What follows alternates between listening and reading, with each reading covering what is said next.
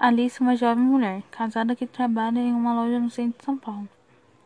Ela tem o hábito de todos os dias comprar o jornal do dia para saber o que está acontecendo no mundo. Como leitora, gosta do jornal Folha de São Paulo.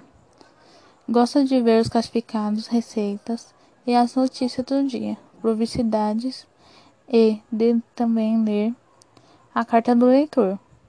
Após a leitura, Alice conversa com o marido, Pedro, sobre o que leu no jornal. Alice começou lendo uma carta enviada ao jornal. Cães de ruas. Em resposta à leitora que ligou para esse conceituado jornal reclamando sobre os cães abandonados que se compra pelo centro, posso esclarecer ela que, assim como os direitos humanos protegem desde um cidadão idôneo até um assassino de alto perigo, os animais, mesmo em situação de rua, são tutelados pelo Estado, conforme o decreto 24.645-34, artigo 1 e 2, parágrafo 3.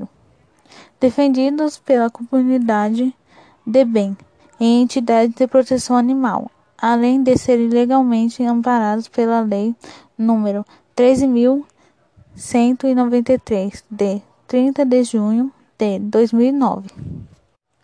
É proibida a captura de animais, com exceção daqueles que realmente bravios e agressivos,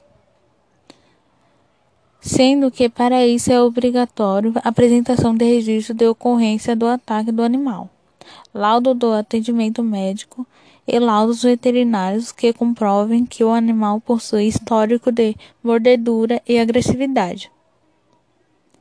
Devemos lembrar que, comumente, os cães não atacam, apenas se defendem de agressividade dos animais humanos.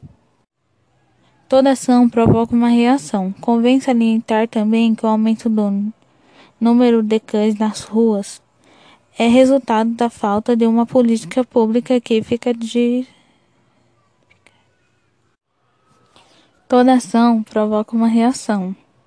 Convém salientar que o aumento do número de cães nas ruas é resultado da falta de uma política pública que fiscalize através de denúncias e impõe a punição aos proprietários de animais que têm como hábito descartar em via pública ninhadas fêmeas prenhas ou nocivo, e também da ausência de um projeto de controle populacional de cães através da castração, com prioridade para as fêmeas em situação de rua ou pertencem a donos de baixa renda. Não abandonem, adote. Alice comentou também sobre o que está acontecendo atualmente. Hoje na manchete do jornal está falando que foi triplicado o número de mortes entre internados de até 45 anos nas UTIs brasileiras. Pedro respondeu: Como está sendo difícil estar na situação que o Brasil e o mundo está vivendo. Alice falou com um tom de voz triste, lendo. Facebook congela perfil de Maduro por promover remédio ineficaz anti-Covid. Pedro falou espantado.